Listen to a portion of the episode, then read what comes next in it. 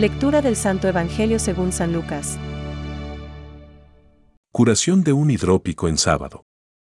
Un sábado, Jesús entró a comer en casa de uno de los principales fariseos.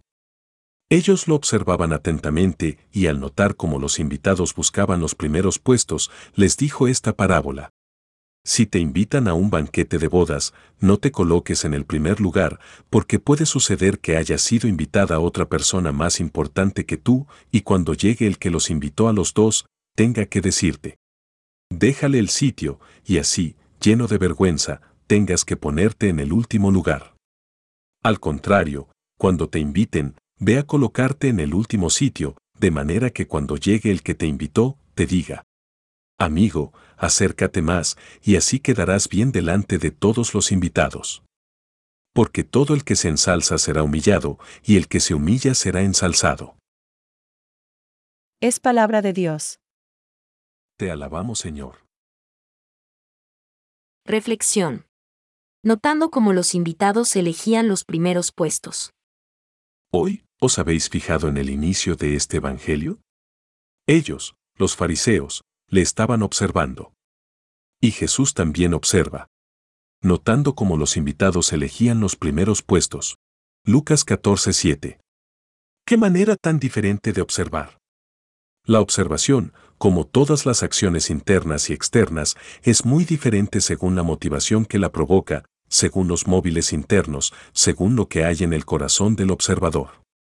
Los fariseos, como nos dice el Evangelio en diversos pasajes, observan a Jesús para acusarlo. Y Jesús observa para ayudar, para servir, para hacer el bien. Y, como una madre solícita, aconseja. Cuando seas convidado por alguien a una boda, no te pongas en el primer puesto. Lucas 14:8. Jesús dice con palabras lo que Él es y lo que lleva en su corazón. No busca ser honrado, sino honrar. No piensa en su honor, sino en el honor del Padre. No piensa en Él, sino en los demás. Toda la vida de Jesús es una revelación de quién es Dios. Dios es amor. Por eso, en Jesús se hace realidad, más que en nadie, su enseñanza. Se despojó de su grandeza, tomó la condición de esclavo y se hizo semejante a los hombres. Por eso Dios lo exaltó y le dio el nombre que está por encima de todo nombre, FLP 2,7.9. Jesús es el Maestro en obras y palabras. Los cristianos queremos ser sus discípulos. Solamente podemos tener la conducta del Maestro si dentro de nuestro corazón tenemos lo que Él tenía, si tenemos su espíritu, el espíritu de amor. Trabajemos para abrirnos totalmente a su espíritu y para dejarnos tomar y poseer completamente por Él. Y eso sin pensar en ser ensalzados, sin pensar en nosotros, sino solo en Él. Aunque no hubiera cielo, yo te amara. Aunque no hubiera infierno, te temiera. Lo mismo que te quiero, te quisiera. Autor anónimo.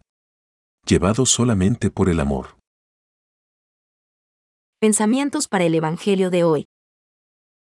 Oh, qué bella es el alma humilde.